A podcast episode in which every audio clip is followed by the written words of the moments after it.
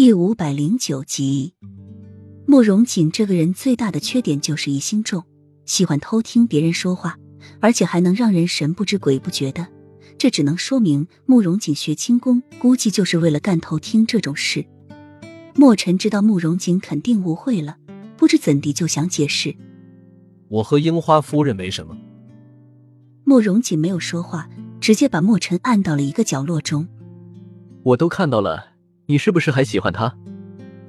你是从头看到尾，还是只看了结尾或者中间？墨尘有些无奈。慕容锦知道他喜欢樱花夫人，心里一直有个结。有几次他只是和樱花夫人说了几句话，慕容锦就一个人跑到河边生闷气，一次又一次的问他这种问题。我我只看到他从你身上站起来，还碰到了你的小弟弟。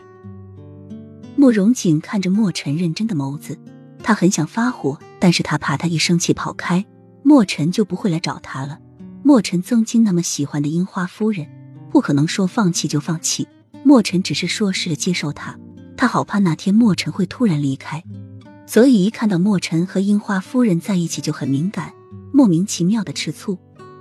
墨尘语重心长的说：“樱花夫人只是不小心踩到了裙子，朝我这边倒过来。”然后我们就一起摔倒在地上了。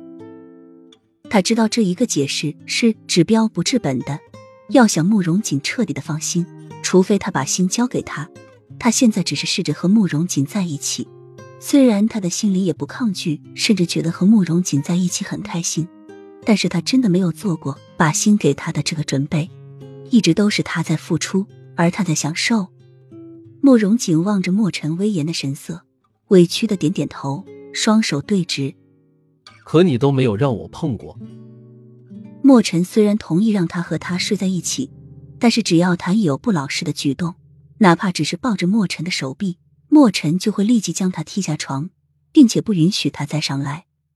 并且，他和墨尘交往的这段时间，除了第一次墨尘把他按到树上亲了他一下之后，他和墨尘之间只限于拉拉手而已，别说亲了，就是抱也不可以。几次他想趁墨尘睡着了亲一下，但是每次都被墨尘发现，然后赶出房间。墨尘一脸黑线，你自己有。